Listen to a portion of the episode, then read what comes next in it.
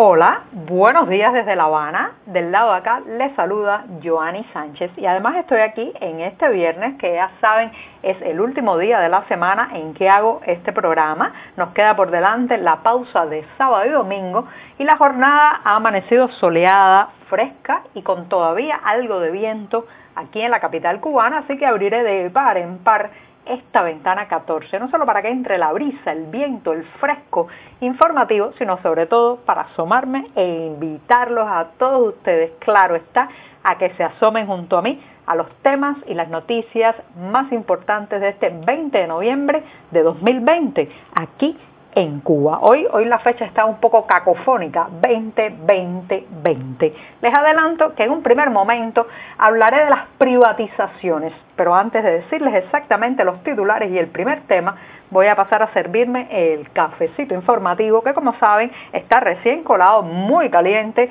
echando literalmente humo. Así que lo sirvo en la taza, lo dejo a mi lado, mientras se refresca algo y mientras tanto les comento los titulares del día. Les anunciaba que hablaré de privatizaciones, pero he titulado el primer tema La piñata continúa. Ya les explicaré por qué y trataré de responder a la pregunta ¿quién? ¿Quién controla las privatizaciones en este país? En un segundo momento, en Santi Espíritus, en el centro de la isla, los militares tienen prioridad para comprar los módulos de productos básicos que se están vendiendo en las bodegas y también también daré más detalles sobre este tema. Mientras tanto, se tensa aún más la situación en la sede del movimiento San Isidro en La Habana y voy a actualizarles de lo que ha ocurrido a lo largo de la jornada de ayer y también informaciones que han llegado a nuestra redacción del diario 14 y medio. Y por último, una recomendación de teatro, esta vez en la ciudad de Camagüey. El grupo Teatro del Espacio Interior presenta su obra Rorschach y les daré también información para que lo apunten en la agenda y no se lo pierdan la próxima semana. Dicho esto, presentados ya los titulares, pues ahora sí, llega ese momento tan especial del día en que tomo la cucharita para, entre otras cosas, hacer la cortinilla musical de este programa y voy a revolver el café que está recién colado caliente todavía, breve, que hay que ahorrar aguado porque el café está perdido, pero eso sí, amargo, sin una gota de azúcar como me gusta a mí y siempre, siempre necesario. Después de este primer y largo, hoy tomé más que nunca, eh, buchito de café del día, pues les recomiendo que pasen por las páginas del diario digital 14medio.com y allí podrán ampliar muchos de estos temas y la mayoría de estas noticias. Y me voy, me voy a la primera cuestión del día, que había titulado, como saben, La piñata continúa. Para muchos cubanos la palabra piñata solo significa ese objeto que se utiliza en las fiestas infantiles, se rellena de bombones, regalos, caramelos, eh, también pequeñas sorpresas y mucho confeti. Y bueno, pues en un momento se permite abrir la, la piñata para ver todas estas eh, sorpresas de cumpleaños. Es un momento muy divertido, pero también puede ser un poco violento, con codazos, piñazos, encontronazos para hacerse con los mejores regalos que tiene la piñata. Bueno, ese, quédense con esa última imagen de eh, los niños tratando de alcanzar cada uno lo mejor y trasládenlo a las propiedades y trasládenlo a un país porque este término de la piñata fue, es muy conocido sobre todo relacionado con Nicaragua y el régimen sandinista. Tras la derrota electoral del sandinismo en 1990 se generó una verdadera piñata para distribuirse propiedades entre los jerarcas, los amigos eh, y los familiares y las figuras más visibles del el régimen sandinista. Bueno, traslademos entonces esa imagen que ya habíamos pasado de las fiestas infantiles a la distribución de propiedades de un país, trasladémoslo a Cuba incluso. Desde un tiempo a esta parte hemos visto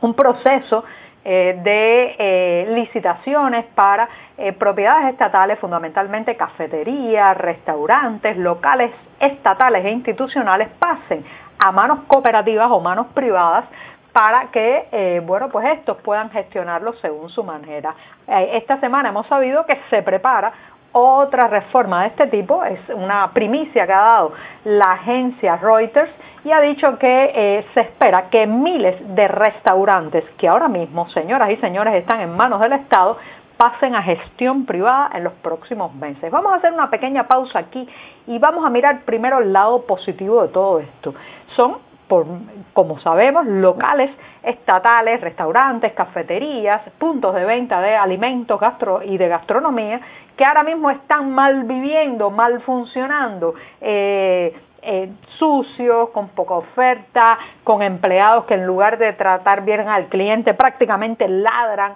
a la hora de servir a los consumidores y una serie de taras, problemas, distorsiones que ha generado la gestión estatal de estos locales. Por tanto, eh, en un primer momento parece una buena noticia porque se supone que los clientes vamos a obtener, gracias a este paso de restaurantes estatales a manos privadas o cooperativas, vamos a obtener un mejor servicio. Pero la pregunta, señoras y señores, es cómo se va a hacer este proceso de licitación para que estos restaurantes pasen a manos privadas. El problema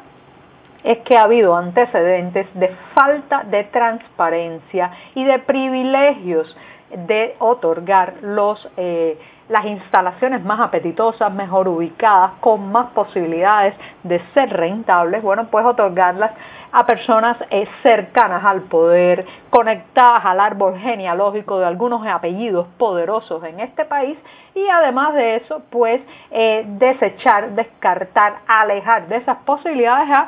Juan Pérez o eh, María González, o sea, cubanos de a pie con ganas de emprender, con ganas de hacer con ganas de echar adelante un negocio gastronómico, pero que no tienen ni la ascendencia, ni el apancalamiento eh, con el poder, ni la cercanía eh, familiar a alguien poderoso que los coloque en esta lista de posibles manos a las que lleguen estos locales tras su privatización. Por tanto, estamos ante una piñata, la piñata donde se están lanzando eh, pues eh, locales de gestión estatal, de gestión pública y eh, pues se están lanzando a manos que no sabemos cómo van a ser seleccionadas, pero intuimos por antecedentes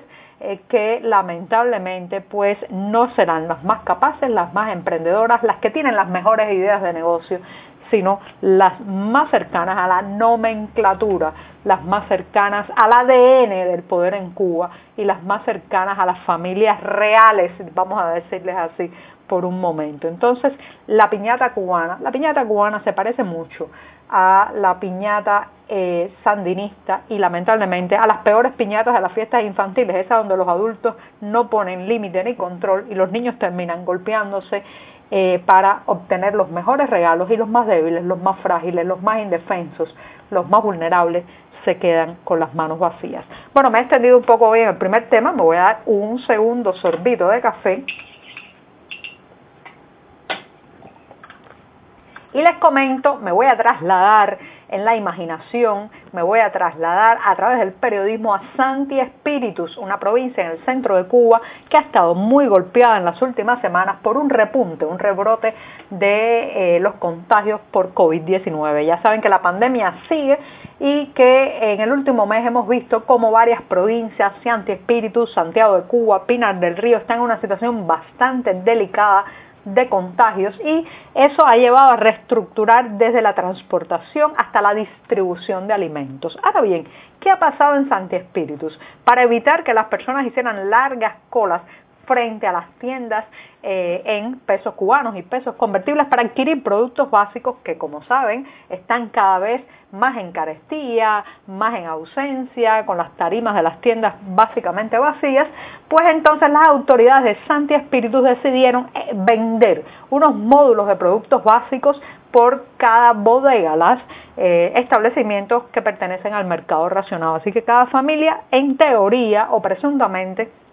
puede comprar estos módulos eh, bastante caros, por cierto, pero que incluyen esos productos básicos que todo el mundo necesita, a veces salsa de tomate, aceite, harina, también champú, eh, jabón para bañarse, detergente para lavar la ropa. Pero ahora bien, aguántense si está parado, siéntese, si está sentado, aguántese de la silla, porque resulta que estos módulos de productos básicos tiene un público o un consumidor que tiene prioridad y son los militares, como escuchan. Los módulos de productos básicos llegan a las bodegas y solamente puede comprarlo el espirituano común, el cubano de a pie, después, después de que esos uniformados adquieran el suyo. Entonces, ¿qué es lo que está ocurriendo en Santi Espíritus? Que cuando la gente común, que no lleva grados militares, que, no, no, recibe órdenes y acata, que no forma parte de un pelotón ni de una escuadra, va a la bodega a comprar el dichoso módulo, pues ya hay muchos productos que se han acabado,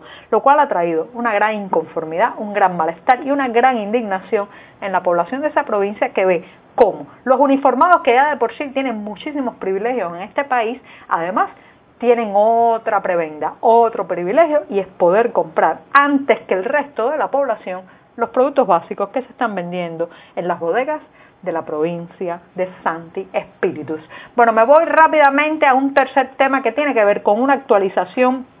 de un drama, un drama del que hemos hablado ampliamente en este programa y que se está desarrollando en la sede del movimiento San Isidro, un movimiento por la libertad del arte, por el fin de la censura y eh, alrededor de la casa del movimiento San Isidro ubicada en el barrio con el mismo nombre, San Isidro en La Habana, pues se está dando una serie de eh, situaciones muy lamentables y muy críticas, un gran operativo policial, una gran vigilancia por parte de la policía política y la seguridad del Estado, porque eh, como ya muchos saben, el grupo de eh, personas de este movimiento que están en el interior de la sede del inmueble, de la casa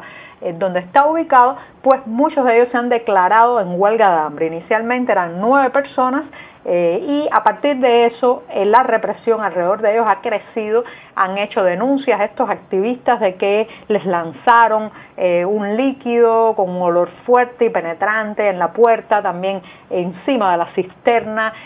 también han arrestado a la mamá, a la madre de la periodista independiente Iliana Hernández ayer jueves, en fin, hay una serie de